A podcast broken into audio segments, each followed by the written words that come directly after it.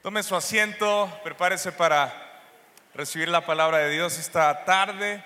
Eh, quiero animarlo a que tome apuntes, a que anote los pasajes, eh, a que anote lo que Dios le está hablando. Si usted dice, ay, no traje, se me olvidó, voltee a ver a la persona que tiene a su lado y vea si tiene ahí una hoja extra y pídasela. Eh, si no trae pluma, también pídale una pluma. Si va a usar su celular o su tableta, póngalo en modo avión, eh, desconecte todas las alarmas para que no se desconcentre. Pero ¿por qué tomamos apuntes? Porque queremos repasar lo que Dios nos ha hablado, porque queremos recordar lo que el Señor nos está diciendo. Ah, no queremos dejar caer su palabra eh, y después olvidarla. El día de ayer, en la oración de, hombres que estamos teniendo en la explanada de la mina, le hice una pregunta a varios hombres que estaban ahí. Les dije, ¿por qué creen que, que muchas veces nos quedamos cortos con la oración? O sea, ¿por qué eh, batallamos a veces para orar? No nos sentimos este, con confianza para orar públicamente o, o nos estancamos. Y me encantó las, las respuestas que, que, me dieron. Y una de ellas eh, fue que uh, este, este hombre me decía, a veces es desconfianza. A veces dice, pues no sabemos si Dios nos está escuchando o no. Y cuando yo oro, me dice, cuando yo me convertí, dice, yo vengo de un hogar donde no, no tuve papás, entonces soy huérfano. Y, y yo cuando empecé a orar, creí que Dios era real y que Dios me escuchaba. Entonces, cada vez que oro, sé que Dios está ahí, sé que Dios me está escuchando. Y cuando me hablaba esto, decía, es verdad, cada vez que tenemos una reunión de oración, Él quiere orar, o sea, Él, sabe que, que su oración va a ser escuchada, quiere participar porque tiene esta seguridad de que Dios está ahí. Y otro hombre me decía, ¿sabes que siento que a veces traemos el contexto de repetir oraciones que ya están hechas? Es decir, voy a, voy a, me aprendí una oración de pequeño y la voy a repetir y esta es mi forma de orar. Pero no sabemos a veces cómo orar del corazón, no sabemos cómo orar conforme a la palabra.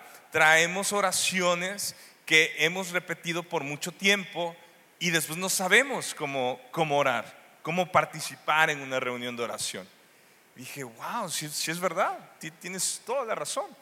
Y otro de los hombres me decía que uh, cuando él estaba de novio con su, no, con su novia, este, me decía que él se topó con la realidad de que su novia tenía un tumor y entonces él empezó a, decir, necesitamos que haya un cambio, lo invitan a una reunión y en esta reunión es una reunión de oración y piden para que este tumor sea benigno. Y entonces están en la reunión y dice, yo pues yo no, nunca había visto gente eh, apasionada orando por esto.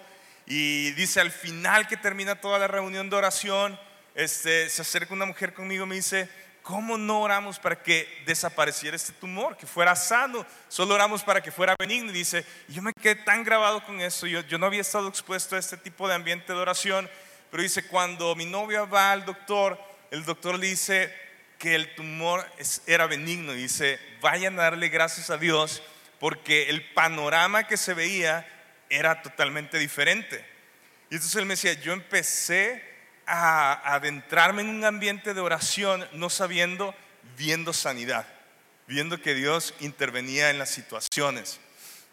Y, y esto me hizo este, como, como decir, híjole, hemos pasado estas semanas de invasión de amor, eh, de hecho, pues todos estos años de pandemia, experimentando oración. Hemos tenido reuniones de oración por Zoom, hemos tenido oraciones eh, pequeñas, pero el punto de la oración es muy importante en la vida de un cristiano. O sea, no podemos ser cristianos y no orar. ¿Sí? O sea, si tú eres cristiano, necesita haber oración en tu vida. Pero todos sabemos que oración es necesaria, sin embargo, muchas veces no la llevamos a cabo. Pasa un día y, y, no hubo este momento de oración con el Señor. Pasan dos días y no hubo un tiempo de oración con el Señor. Pasan tres días y, no, no, hay esta, esta conexión con el Señor, pero sabemos aquí que es muy importante.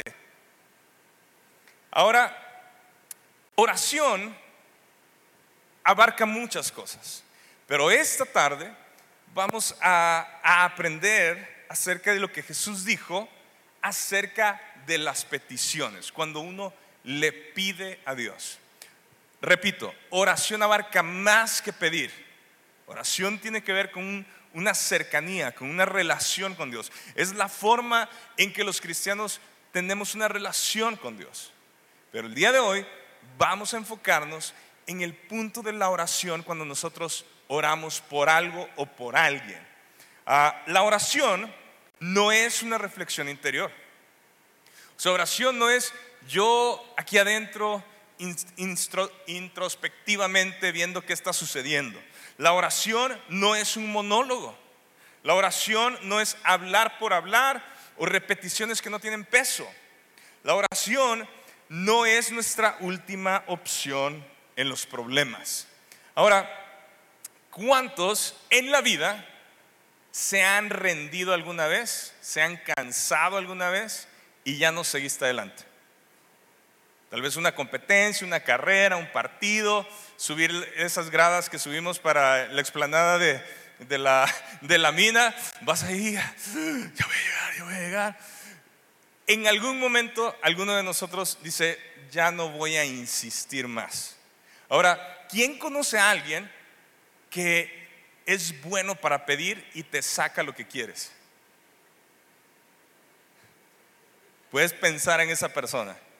Puede ser tus hijos, puede ser tu pareja, puede ser un amigo. O sea, hay alguien que siempre sabe cómo pedirte las cosas y terminas dándoselo. Ahora, qué interesante es que Dios busca que sus hijos sepan cómo pedirle. Él es un buen padre y dice que Él nos dará lo que nosotros le pidamos. Sin embargo, muchas veces nos quedamos estancados en esto. No sabemos cómo. batallamos con ello. Y nuestro pasaje que vamos a estudiar el día de hoy es Lucas capítulo 18, del 1 al 8. ¿Ok? Dice así, cierto día Jesús les contó una historia a sus discípulos para mostrarles que, todos juntos, siempre debían orar y nunca darse por vencidos. Ok, quiero que pensemos en esto. Esto es Jesús enseñándonos que siempre debemos de orar y que no debemos de darnos por vencidos o que no desmayemos. Otras versiones ocupan la palabra desmayar. Esto es una lección importante para todo cristiano. Esta es una lección que todos necesitamos prestar atención y decir, hey, yo a veces me doy por vencido con la oración. Hey, yo a veces batallo para orar. Hey, yo a veces eh, flaqueo en mi vida de oración. Si tú te identificas con eso y yo me identifico con eso, entonces yo quiero prestar atención. Yo creo que todos podemos mejorar nuestra vida de oración aquí, ¿sí o no? O sea, todos podemos crecer en oración, ¿sí o no? Y no solo crecer en oración, sino crecer en oraciones contestadas. ¿Sí? Porque hay veces que tú dices, estoy orando, estoy orando y no veo nada. Entonces, creo que nosotros podemos crecer en cómo orar y cuando oramos saber que Dios nos escucha y Dios contesta nuestra oración. Verso 2 dice, había un juez en cierta ciudad, dijo, que no tenía temor de Dios ni se preocupaba por la gente. Una viuda de esa ciudad acudía a él repetidas veces para decirle, hágame justicia en ese conflicto con mi enemigo. Durante un tiempo el juez no le hizo caso, hasta que él finalmente se dijo a sí mismo, no temo a Dios ni me importa la gente. Pero esta mujer me está volviendo loco. Tal vez alguien se pueda sentir relacionado con esto esta mujer me está volviendo loco. Así que Me ocuparé de que reciba justicia porque me está agotando con sus constantes peticiones. Entonces el Señor dijo, aprendan una lección de este juez injusto. Si hasta él dio un veredicto justo al final, ¿acaso no creen que Dios hará justicia a su pueblo escogido que clama a él día y noche? ¿Seguirá aplazando su respuesta? Les digo que pronto les hará justicia, pero cuando el Hijo del Hombre regrese, ¿a cuántas personas con fe encontrará en la tierra? Este es el pasaje que vamos a estar estudiando. Quiero que podamos orar antes de comenzar y le digamos al Señor que nos hable, que seamos buena tierra. ¿Les parece? Padre, tu Espíritu Santo está en este lugar. Yo quiero pedirte que seamos buena tierra para recibir tu palabra, Señor. Yo sé que tú nos estás llamando a crecer en nuestra vida de oración, en conectarnos contigo.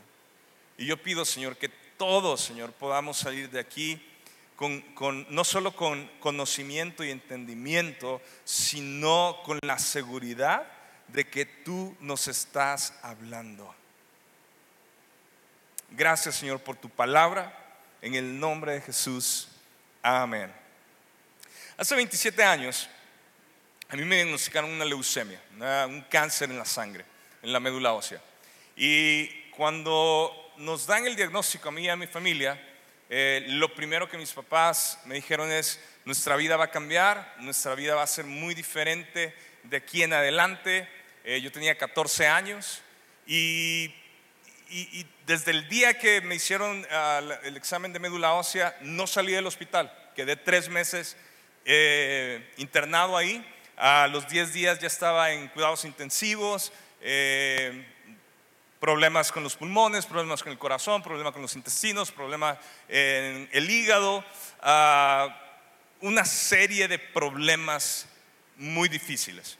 Ah, comenzaron infecciones en mi cuerpo, eh, empecé a tener fiebres de 40, bajé de peso a 25 kilos, eh, midiendo 1,75. Eh, mis intestinos se volvieron muy locos y dejaron de funcionar de la forma que deben de funcionar y entonces tenía que usar un pañal porque ya no sabía cuándo hacía mis necesidades fisiológicas. Eh, después empiezo a sangrar por dentro y todo lo que salía era sangre. y en estos tres meses la situación era mal, mal, mal, mal. O sea, cada día era peor. Eh, crecí en un hogar cristiano, mis papás eh, estaban orando por mí, diariamente me leían la escritura. Y desde que, desde que empieza esa semana intensa, la primera semana de, cambios, de, muchas cosas que estaban pasando físicamente, mi mamá me dijo, hijo, en victoria, Dios nos ha dado la victoria para vencer esta enfermedad, y, ella empezaba a, darme palabras así, hijo, vamos en victoria, estamos en victoria, estamos en victoria. Ahora, todo, cada día era algo nuevo sale, pero algo nuevo para mal. Eh, en mi casa, mi papá es callado, es bien reservado, mi mamá es súper mega expresiva. Entonces, ella hacía saber que Dios estaba obrando, aún y cuando no lo veía en la habitación. Eh, ella salía de mi, de mi habitación y le iba a predicar a las personas que estaban ahí mientras su hijo estaba internado y estaba con ese deseo, Dios está haciendo algo, Dios está haciendo algo, nosotros tenemos un propósito para estar aquí en el hospital. Y llega un punto donde eh, vuelvo a entrar a cuidados intensivos, segunda vez que estoy eh, entrando ahí, y, la situación al parecer ya estaba súper crítica. Entonces los doctores dicen, necesitamos prohibirle el paso para ver a su, a su hijo, porque le está afectando para mal. Lo que usted le está diciendo de que él está bien y que Dios lo va a sanar y que él está en victoria, no está bien. Entonces, cuidados intensivos, tenemos acceso restringido y, y queremos nada más decirle que esto le está afectando a su hijo. Entonces me mandan a mí también al psicólogo, o sea, el psicólogo que vaya a verme, y el psicólogo empieza a hablarme del proceso de la vida y de la muerte. Y yo soy, ¿por qué me está hablando de, que ya va a terminar mi carrera si yo apenas estoy viviendo, ¿no? Y, yo, estoy con este punto de que yo voy a vivir. O sea, Dios está conmigo. Eh, estoy sufriendo, sí, me duele, sí, hay momentos muy, muy, muy difíciles, pero estoy confiando en el Señor. Y a final de estos tres meses, ah, se ha juntado mucha gente a orar, toda mi familia, tíos, primos, se juntaban todos los días a orar en el vestíbulo del hospital, eh, en mi colegio se juntaban a orar, en los lugares de trabajo de mis papás se juntaban a orar, había mucha gente orando, mucha gente orando, gente que ni me conocía estaba orando. Y, yo en a cierto punto identifico a mi mamá con esta mujer. O sea que aun y cuando los médicos le están diciendo la verdad y, entiendo la motivación de los médicos por qué le están diciendo esto, ella dice, no voy a creer lo que mis ojos ven. Necesito pedirle a Dios algo que solo Él puede hacer. Y se rehusó a creer lo que estaba viendo y a creer en el que no puede ver, que no ha visto, pero sabe que es.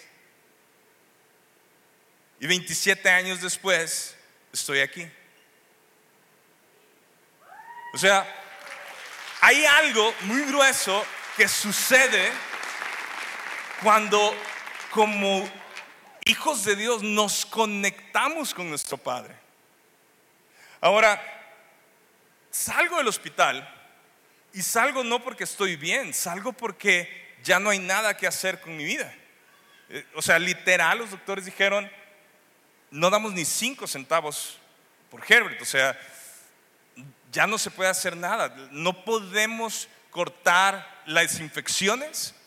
Así que no podemos tratar el cáncer. Así que mejor que muera en su casa.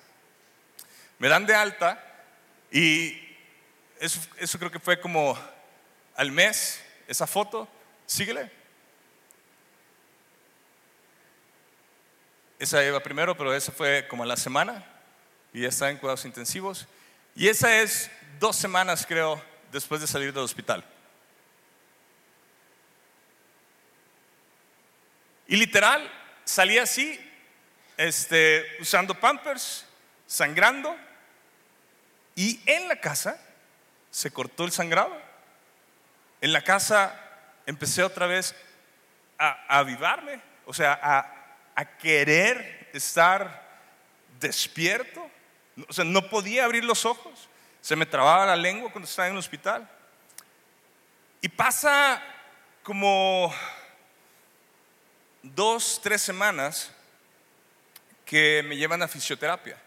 Y cuando me llevan a fisioterapia al mismo hospital, me ve mi oncólogo y dice, ¿qué, estás, ¿qué está haciendo aquí? Y dice, no, pues viene a fisioterapia. Y dice, no, o sea, ¿qué está haciendo vivo? Necesitamos hacerle otro examen de médula y, me hacen el, el examen de la médula ósea y ese día sale que mi médula ósea está limpia. Así es. Y esas son cosas que yo puedo decirte que posiblemente si esta mujer se hubiera dejado afectar porque le empezaron a decir que estaba loca en el hospital y que le estaba haciendo un daño a su hijo porque creía que podía sanar, posiblemente yo no estuviera aquí. No sé, pero creo que es como este pasaje, las constantes peticiones de una mujer esto fue lo que Jesús enseñó. Ahora sé que a veces no vemos todo lo que nosotros queremos ver en el tiempo que nosotros queremos ver. Lo entiendo y lo comprendo y no vamos a entrar a eso. Pero lo que sí te quiero decir es que Jesús viene y da esta enseñanza para decir, no dejen de orar, oren en todo tiempo, no se den por vencidos. Y en este punto de la oración, yo les puedo decir que económicamente fue súper difícil. los que han atravesado algún tipo de cáncer o algún familiar, saben el costo que, lleva esto. Y, y si no es por la ayuda que nos da el hospital y otras organizaciones, jamás hubiéramos salido adelante. La mano de Dios en todo esto, emocionalmente, el cuidado 24/7, a volverte a, adaptar al, pues, al mundo, porque andar en silla de ruedas, aprender a caminar, estar eh, con, con, esta cosa de que no te puedes enfermar porque te puedes recaer y puedes volver a entrar y seguir dos años y medio con quimioterapia por, eh, porque era lo más sabio después de una remisión. Y aún así ver la mano de Dios totalmente. Y al final, cuando me dan de alta, el doctor me dice, yo le digo, ¿cómo va a ser? Porque quiero ir a estudiar a México, eh, ¿dónde me puedo ir a revisar? Y él dice, ¿para qué te vas a ir a revisar? Y yo, no, pues porque sé que tengo que hacerlo cada tres meses y después cada seis meses y después cada año. Y dice, pues, pero tú sabes que nosotros no hicimos nada. O sea, nosotros te enviamos a tu casa y el de allá arriba hizo algo por ti porque te quiere. Y agarró el expediente y lo puso en el bote de basura. Y sus compañeros decían, doctor, eh, está mal, no sea irresponsable, no puede decirle, de verdad, salieron al final a hablar con mis papás a decirles, por favor, no hagan lo que les dijo el doctor, necesita revisarse.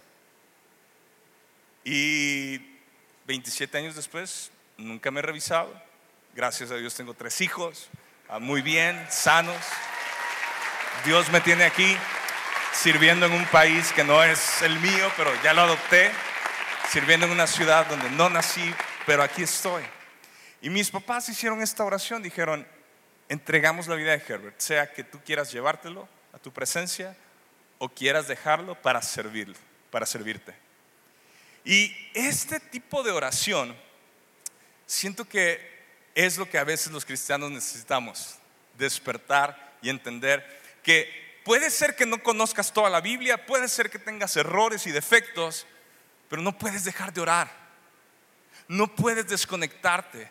Hay mucha gente en la ciudad que necesita nuestra oración nuestra oración para salvación, nuestra oración para sanidad, nuestra intercesión, porque la respuesta no está en un gobierno, la respuesta está a través del clamor de la iglesia para que haya paz, para que haya justicia en nuestra ciudad. En todo momento va a haber necesidad, en todo momento y país habrá hambre y pobreza, pero no se trata nada más del hambre y la pobreza, se trata de la pobreza espiritual. La gente se está yendo al infierno sin conocer a Jesús. Y tú y yo sí lo conocemos. Y tú y yo sí necesitamos orar. Y tú y yo sí necesitamos interceder. Porque nuestras palabras, aunque funcionan, porque van a escuchar el mensaje de salvación, nuestras buenas intenciones y palabras no transforman el corazón de la gente. Solo el Espíritu Santo puede darnos un corazón nuevo. Y esta ciudad nos necesita a nosotros en oración. Ahí comenzamos. Ahora, cuando escuché a, estos hombres preguntarles por qué a veces nos atoramos con la oración, dije, quiero, quiero estudiar un poquito más esto y quiero que podamos aterrizar por qué a veces nos damos por vencidos con la oración. ¿Por qué a veces ah, cosas nos estorban y quizá no nos estamos dando cuenta? Son cinco puntos que quiero que tú puedas ir anotando y específicamente lo que más me importa que anotes son los pasajes, la escritura. En la escritura está la vida, en la escritura está que nosotros podamos caminar confiando, que podamos orar sabiendo qué es lo que quiere el Padre para nosotros. Número uno, el estorbo más grande para la oración es que no, no conocemos a Dios. La escritura nos dice que solo aquellos que han nacido de nuevo, aquellos que conocen a Dios como su Padre, pueden orar. Isaías capítulo 59, del 1 al 2, dice esto.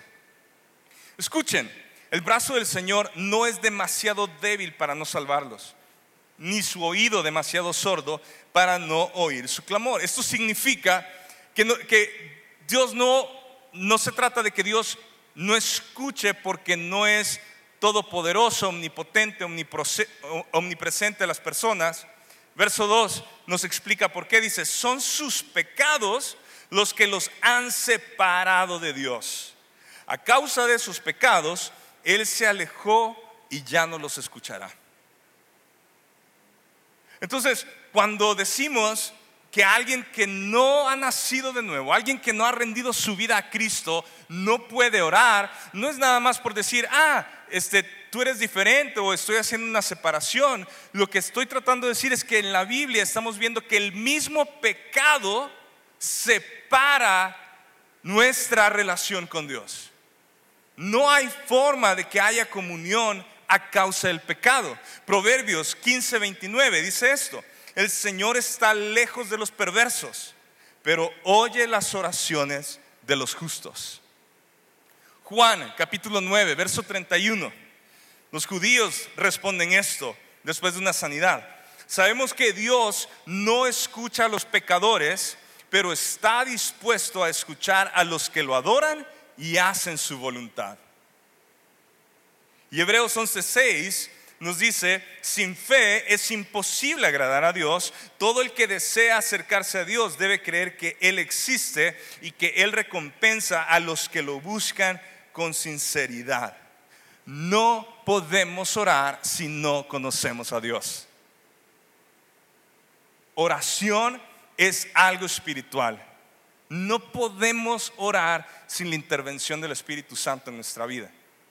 Romanos 8:26 dice que el Espíritu Santo nos ayuda a orar las cosas que no sabemos cómo orar. Él es nuestro ayudador. Es decir, que para que nosotros podamos conectarnos con Dios en oración, necesito ser su hijo, necesita ser su hija. No solo su creación. ¿Por qué? Porque no hay acceso a causa de la separación del pecado. Estorbo número dos, no permanecemos en Jesús y en sus palabras. Juan 15:7 dice, si ustedes permanecen en mí y mis palabras permanecen en ustedes, pueden pedir lo que quieran y les será concedido. Entonces, ¿cómo puedo saber que puedo pedirle a Dios y que se va a conceder si yo ni siquiera conozco su palabra? O sea, no permanezco en su palabra porque no abro la Biblia, porque no conozco lo que dice, porque no sé las promesas que Él tiene para nosotros, sus hijos, su pueblo. No puedo permanecer en su palabra si no la conozco. ¿Estamos de acuerdo? Necesitamos permanecer en Jesús, si no, esto eh, se siente un desgaste. Estoy orando, según yo, estoy orando y no pasa nada porque no permanezco en Jesús porque no conozco su palabra. Romanos capítulo 4, verso 18, nos habla acerca de la fe, la esperanza que tuvo Abraham. Dice, aun cuando no había motivos para tener esperanza, Abraham siguió teniendo esperanza porque había creído en que llegaría a ser el padre de muchas naciones, pues Dios le había dicho, ¿quién le dijo? Ok, fíjense, o sea, Abraham no está como, ah, yo, yo sí voy a tener mucha fe de lo que yo quiero. Su esperanza estaba en lo que le había dicho quién. Nuestra esperanza necesita estar puesta en lo que Dios nos ha dicho a través de su palabra. Y sea que nos guste o no nos guste, si Dios lo dijo, se va a cumplir. Él está a favor de eso. Y dice, Dice, pues Dios le había dicho, esa será la cantidad de descendientes que tendrás. Y la fe de Abraham no se debilitó, a pesar de que él reconocía que por tener unos 100 años de edad, su cuerpo ya estaba muy anciano para tener hijos, igual que el vientre de Sara. Abraham siempre creyó la promesa de Dios sin vacilar. De hecho, su fe se fortaleció aún más y así le dio gloria a Dios Abraham estaba plenamente convencido de que Dios es poderoso para cumplir todo lo que promete y debido a su fe Dios lo consideró justo. ¿Cuántas veces nosotros nos debilitamos? imagínate Abraham, se ve, tiene 100 años, su mujer igual, y Dios me prometió que iba a tener un hijo. Y dice que aún considerándose, viendo lo físico, viendo lo natural, que sería casi imposible, no voy a decir imposible, pero en, cuestión médica, pero posiblemente casi imposible, natural. Y Dios le da un hijo a Sara y a Abraham. Pero dice que a su fe no se debilitó, siempre creyó la promesa de Dios sin vacilar. Yo no sé qué estés atravesando tú o qué has estado pasando, cuántos años llevas tú, quizás dudando de que Dios puede contestar algo que está imposible en la carne. Pero Dios te está diciendo, si yo lo he dicho, si yo he prometido esto, sigue en ello. Número tres, es un estorbo para nuestra oración o nos cansamos o nos rendimos porque pedimos mal. Santiago capítulo 4, verso 2 y 3 dice, desean lo, desean lo que no tienen, entonces traman y hasta matan para conseguirlo. Envidian lo que otros tienen, pero no pueden obtenerlo. Por eso luchan y les hacen la guerra para quitárselo. Sin embargo, no tienen lo que desean porque no se lo piden a Dios, aun cuando se lo piden, tampoco lo reciben porque lo piden con malas intenciones, desean solamente lo que les dará placer. Cuando empezamos a conocer a Dios, empezamos a conocer su corazón y lo que Él quiere y las cosas que están en su mente y el plan de Él y dejamos de pedir solo para mi conveniencia. Mucho en el ser humano es egoísmo quiero esto, quiero aquello, esto para mí, esto me va a beneficiar. Y, sacamos a Dios de la, de la pichada. O sea, piensa en esto. De tus oraciones, ¿cuántas de esas oraciones afectan nuestra ciudad?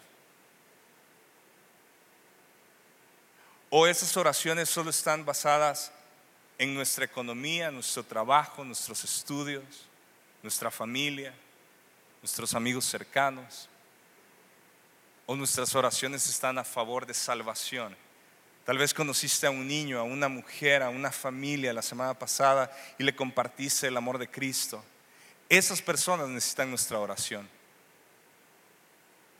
Tal vez estuviste en un viaje, tal vez estabas, eh, conociste a alguien fuera de la ciudad. Esa persona necesita nuestra oración. Tal vez estás en una situación difícil en este momento y hay gente alrededor. Y, sé que puede ser enfermedad, puede ser economía, puede ser cualquier cosa. La pregunta es, ¿esto puede servir a alguien más? Repito, eh, cada vez que mi mamá tenía oportunidad de salirse de mi habitación para irle a predicar a alguien, lo hacía.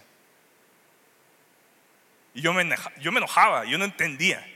Tenía 14 años, ¿no? Yo, yo quería a mi enfermera 24/7. Y estaba, no, no. O sea, sí quiero que vivas, pero también hay gente que no conoce a Cristo. Y sé que muchas veces nosotros nos podemos enfocar solo en nuestra circunstancia y hay gente que aún no conoce a Cristo alrededor nuestro y no le vamos a predicar, no le vamos a hablar porque estamos tan metidos en nuestra petición personal. Y Dios va a usar cada situación para que la gente lo conozca. Y tú y yo somos parte de eso. Punto número cuatro. Otro estorbo o cosas que nos causan cansarnos y rendirnos es que nuestra carne es débil.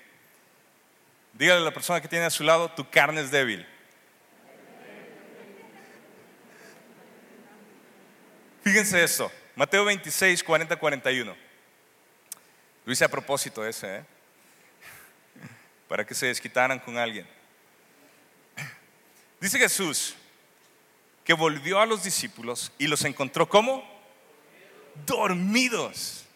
¿Cuántas veces Jesús no nos ha encontrado dormidos en la mañana que íbamos a ir a orar? Le voy a decir que levanten la mano porque va a parecer que estamos regalando algo. Soy primero. Dios muchas veces nos encuentra dormidos cuando deberíamos estar orando. Pero me encanta porque eso está en la escritura y nos da a todos la oportunidad de entender el corazón del Padre. Dice, le dijo a Pedro, ¿no pudieron velar conmigo ni siquiera una hora? Y se velen y oren para que no cedan ante la tentación, porque el espíritu está dispuesto, pero el cuerpo es débil. Sea, Jesús nos está diciendo, entiendo y reconozco que hay disposición de querer orar, de que no están en contra de, pero nos está aclarando y nos está dando información de decir, tu cuerpo es débil. Necesitas entender que tu cuerpo es débil. Y cuando hablamos de la carne o del cuerpo es débil, estamos refiriéndonos a que nos cansamos, a que tenemos hambre, a que nos enfermamos. O sea, nuestra carne es débil, somos frágiles. Por cualquier cosa traemos, no sé, una enfermedad de algo. Nuestra carne es débil. Ahora, si nosotros vamos a entender esto, y, hay que prestarle atención a esto, en el pasaje de Lucas, Jesús menciona esto. ¿Acaso no creen que Dios hará justicia a su pueblo escogido que clama a Él día y noche? O sea, nos enseña que, o sea, pone un factor de tiempo. Si está poniendo, claman día y noche. Y aquí en este, en Mateo 26, pone ni siquiera una hora. Entonces, si nosotros quisiéramos ser prácticos el día de hoy y decir, bueno, ¿cómo puedo comenzar a hacer algo práctico que está en la escritura, que puedo seguir? Ah, pues entiendo que Jesús está diciendo que hay clamor día y noche cuando hay una situación difícil. Es más, a, veces dices, ah, yo quiero que oren por mí y tú te vas de vacaciones. Al cabo y está orando la iglesia por mí. Yo también puedo orar en Mazatlán, pero la iglesia está orando por mí. Ya cuando regreses sigo otra vez conectado en la oración. Jesús está diciendo clamor día y noche. Y después con Pedro le dice, no pudieron estar despiertos una hora. Entonces podemos nosotros agarrar un patrón y decir, bueno, si Jesús mencionó una hora, pues quisiera crecer a tener una hora de oración. Quisiera dedicarle a Dios tiempo en el día y en la noche, porque Jesús lo dijo, porque Jesús lo está mencionando, no porque es una regla, no porque así tiene que ser, pero si, si está en la Biblia y lo menciona, y quiero ser práctico y quiero ser ordenado, pues no tenemos mejor ejemplo que este. Tal vez no puedes ahorita una hora, tal vez eres, eres distraído, distraída y dices, es que me distraigo con todo. Bueno, pues cinco minutos, diez minutos. Y dices, quiero crecer a esto, pero mínimo entiendo que estoy orando. O sea, me levanto y le doy gracias a Dios. No agarro mi celular para ver qué dice el monitor. Veo qué dice Dios primero. Y después voy a dejar a mis hijos y le doy gracias a Dios por la vida de mis hijos. O voy a la universidad y digo, Señor, me encomiendo a ti, dame sabiduría, dame inteligencia, dame la oportunidad de conectar con otros amigos y, vas al supermercado y Señor, este, ayúdame a que no hayan filas, fila cero, o sea, que encuentre el mejor producto, pero mira, mínimo estás conectado con Dios pidiéndole que te dé las mejores frutas. Pero a veces estamos pensando, ¿cómo le hago para ahorrar? Y yo aquí, y yo viendo los precios y sacando todos mis cuponcitos. Y, Dios siempre está fuera de la jugada. Siempre es yo, ¿cómo le hago yo? ¿Cómo me esfuerzo yo? ¿Cómo logro esto? Eh, hay un punto de oración. A algunos maridos les ha pasado que su mujer les llama todo el día. ¿Dónde estás? ¿Cómo estás? A los 10 minutos, ¿cómo estás? A los 15 minutos, ¿cómo estás? Y, ya los hombres, pues, el, el bien o sea, ya es copy-paste, ya ni lo escribí bien, bien. Y a veces sí, bien por cien, mi amor. O sea, para todo el día. Bueno, la mujer quiere estar conectada muchas veces de esa forma. Bueno, nosotros queremos estar conectados con Dios de esa forma. Queremos, queremos saber que Dios está en medio de todas las cosas que estamos haciendo, aún por triviales que sean. Y número cinco, es un estorbo o nos cansamos o nos damos por vencidos por pecado en nuestra vida. El primero está en Primera de Pedro 3:7, que tiene que ver con el conflicto en nuestro matrimonio. Dice así: De la misma manera, ustedes maridos tienen que honrar a sus esposas. Cada uno viva con su esposa y trátela con entendimiento. Ella podrá ser más débil, pero participa por igual del regalo de la, de la nueva vida que Dios les ha dado trátenla como es debido para que nada estorbe las oraciones de ustedes. ¿Claro? Sí, ¿verdad? Verso 2, Salmo 66, 18. Cuando hay pecado no confesado. Si no hubiera confesado el pecado de mi corazón, mi Señor no me habría escuchado. 3 falta de perdón. Mateo capítulo 6, 14, 15. Dice, si perdonas a los que pecan contra ti, tu Padre Celestial te perdonará a ti. Pero si te niegas a perdonar a los demás, tu Padre no perdonará tus pecados. Y si hay pecado en nuestra vida no perdonado, no podemos orar, no podemos relacionarnos con Dios. Entonces, muchas veces hay falta de perdón en nuestra vida. Y después decimos, ¿y por qué Dios no me contesta mi oración? He nacido de nuevo, me congrego, soy parte de la iglesia, sirvo, pero como que mis oraciones no avanzan, tienen un tope. Pues si no hay perdón en nuestro corazón, Jesús dijo esto en Mateo 6, el Padre no te perdona. ¿Queremos saber qué son estorbos? Pues muchas veces está en que nosotros no hemos confesado los conflictos que traemos en nuestro corazón. Y Mateo 5, 23, 24 nos recuerda, por lo tanto, si presentas una ofrenda en el altar del templo y de pronto recuerdas que alguien tiene algo contra ti, deja la ofrenda allí en el altar. Anda y reconcíliate con esa persona, luego ven y presenta tu ofrenda a Dios. Cualquier tipo de conflicto que nosotros hayamos tenido y que no resolvamos es un estorbo para nuestra adoración al Señor. Obviamente será un estorbo para nosotros tener un contacto orando con Él. Quiero cerrar con esto. Nuestra seguridad como hijos de Dios está en que Él nos escucha. Todos los que somos hijos de Dios, que podemos vencer todos estos obstáculos, que podemos entender de que si nos desviamos, si pusimos nuestra mirada en otras cosas, que si hemos traído pecado en nuestro corazón, pero en el momento de confesarlo, Dios escucha nuestra oración.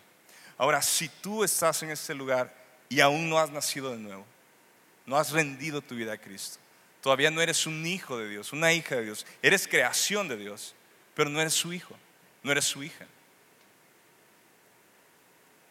Todavía no puedes tener esta oración, no puedes tener esta relación. La única oración que el Padre escucha es la de Señor, perdóname por mis pecados, me arrepiento, te necesito en mi vida. Primera de Juan 5, 14, 15 dice, y estamos seguros de que Él nos oye cada vez que le pedimos algo que le agrada. Y como sabemos que Él nos oye cuando le hacemos nuestras peticiones, también sabemos que nos dará lo que le pedimos. Y esto es lo que cambia en la vida de todo cristiano. Te pregunto, para ti, la oración, tanto privada, personal, como la oración como iglesia es una carga para ti, es una pesadez para ti, es una flojera para ti, ¿O es algo que tú dices, no puedo vivir desconectado de la oración? O sea, la oración es lo más importante para crecer en madurez. Es la forma en que nos relacionamos con Dios.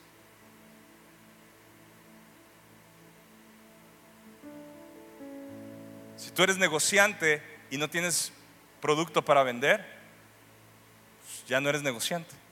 No tienes que vender. Si tú vas a hacer una cirugía y entras al, quirófano y no están las herramientas, pues no puedes operar. Si tú eres carpintero y vas a hacer una cocina integral y, no tienes herramienta y solo ves las tablas ahí, no tienes cómo trabajarlas, no puedes hacer nada. Lo mismo es para el cristiano. Soy un hijo de Dios, pero no tengo una relación con el Padre, no oro. Entonces mi vida nunca produce fruto. Nunca. ¿Por qué? Porque no lo conozco. No sé. Y Dios nos está llamando a, florecer en nuestra vida de oración. Esta iglesia ha sido una iglesia que ha caminado en oración. Muchos de ustedes saben orar. Muchos de ustedes, sus vidas fueron así del día a la noche a causa de la oración. Pero quizá la has descuidado esta, esta vida de oración en tu vida. Quizá tú tienes un mes, una semana, tres meses siguiendo a Cristo y dices, bueno, pues es que yo le estoy echando ganas, me esfuerzo. Bueno, la oración es como el aceite a la hora de cocinar. Necesito este aceite del Espíritu Santo en mi vida para orar, porque todo funciona a través de oración. Y en este punto de, pedirle a Dios, quiero ser como esta mujer, como esta viuda, que fue insistente, fue insistente. Peticiones constantes, día y noche. Y no lo voy a soltar. Y no lo voy a soltar. Pero no para mí, no para tener, o sea, miren, a veces decimos, eh, bueno, pues ando con una gripe y no queremos orar por una gripe. Pero nos dicen, este, no sé, tienes un tumor en el cerebro. Uno, a eso sí necesito orar. ¿Qué es más fácil para Dios sanar, la gripe o el tumor en el cerebro? Es igual. O sea, en el momento que Dios nos toque, seremos sanos hasta de lo que no pedimos. Pero ¿por qué si nos vamos con un tumor y no con la gripe? Si Él dice, me gusta escuchar sus peticiones. El que esté enfermo, llame a los ancianos, que sea ungido con aceite y sanará. Confiesen sus pecados los unos a los otros y serán sanos. Dios no está poniendo niveles a quién voy a sanar más o a quién menos. Dios quiere que funcionemos en esta vida de oración. Yo, por mucho tiempo he dicho, que la única forma de orar es orando. Pero desde la pandemia me di cuenta de algo, que está bien completa esta frase. Empezamos a aprender un poquito más de la oración, los pastores Enriquitita nos empezaron a enseñar más. Y me di cuenta que no se trataba nada más de orar por orar, sino que necesitamos aprender a orar como oró Jesús.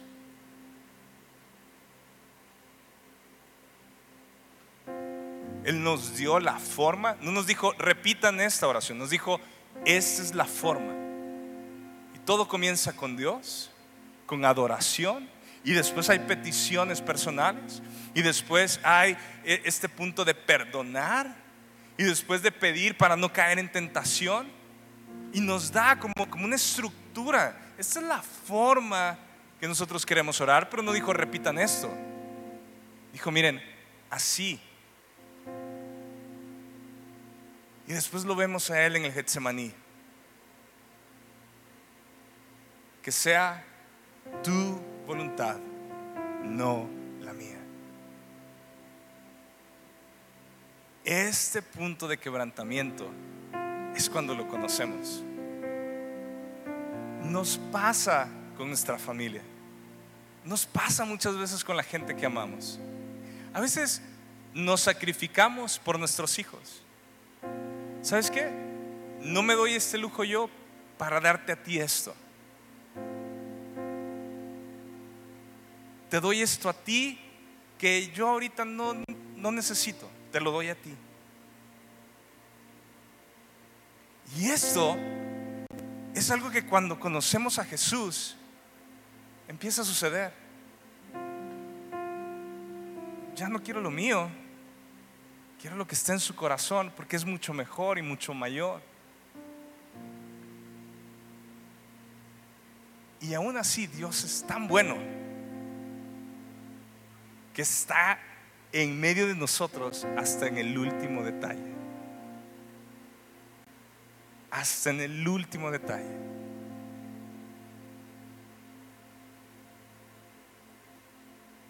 Jesús es nuestro ejemplo máximo de cómo orar.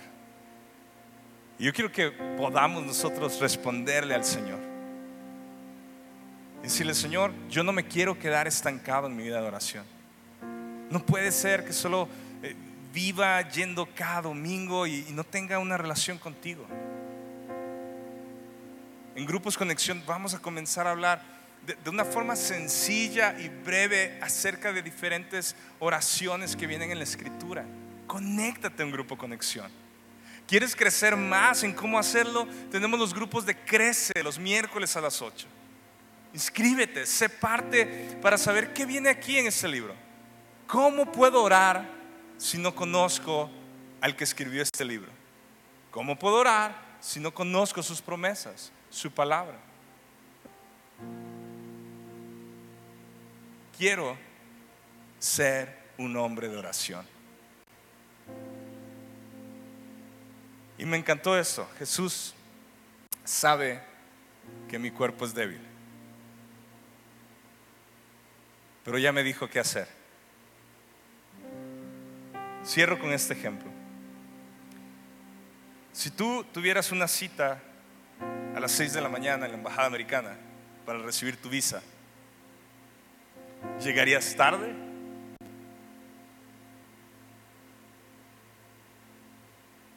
Tratarías de que no.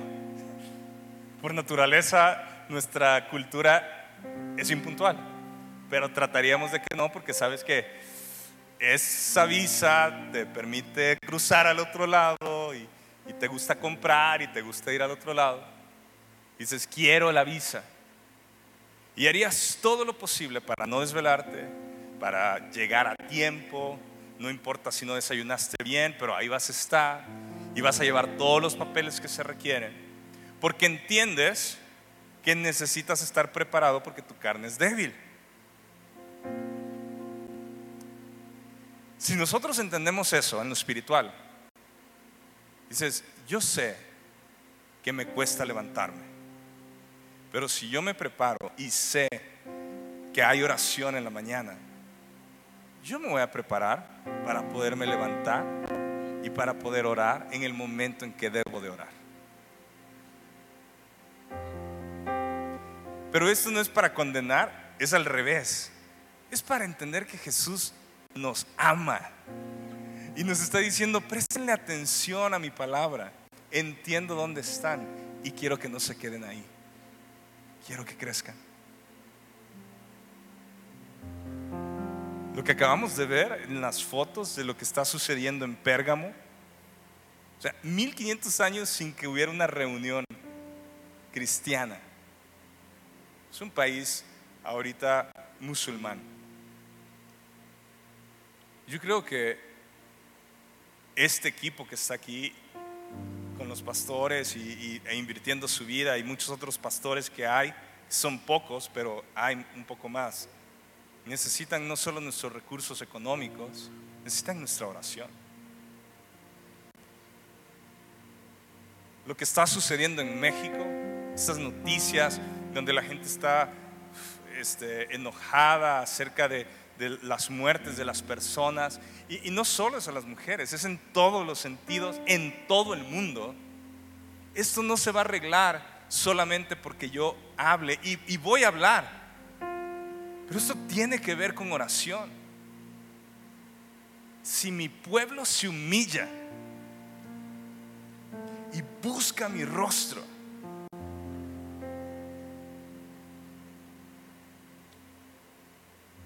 si pide perdón por los pecados, entonces yo los perdonaré y sanaré su tierra.